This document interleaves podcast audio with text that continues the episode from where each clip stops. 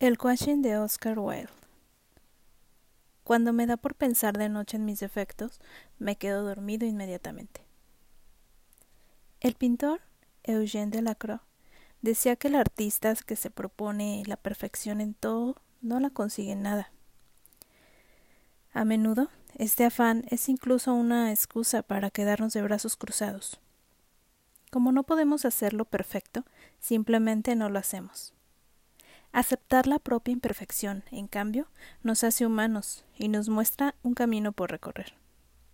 De hecho, la fijación por ser perfectos puede volvernos todavía más imperfectos. Las personas demasiado perfeccionistas suelen caer en la trampa de su propia exigencia y quedan bloqueadas. Y esto por un motivo muy claro.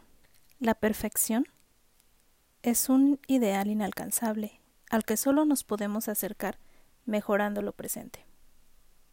Aquello que podemos mejorar y aceptamos sin frustración como un reto personal, nos procura la excitación de ver los progresos con nuestros propios ojos. También en un nivel personal, si somos conscientes de nuestros defectos, podemos dedicar cada mes a uno de ellos, diseñando estrategias para erradicarlo. Nunca seremos perfectos, pero sí podemos ser mejores.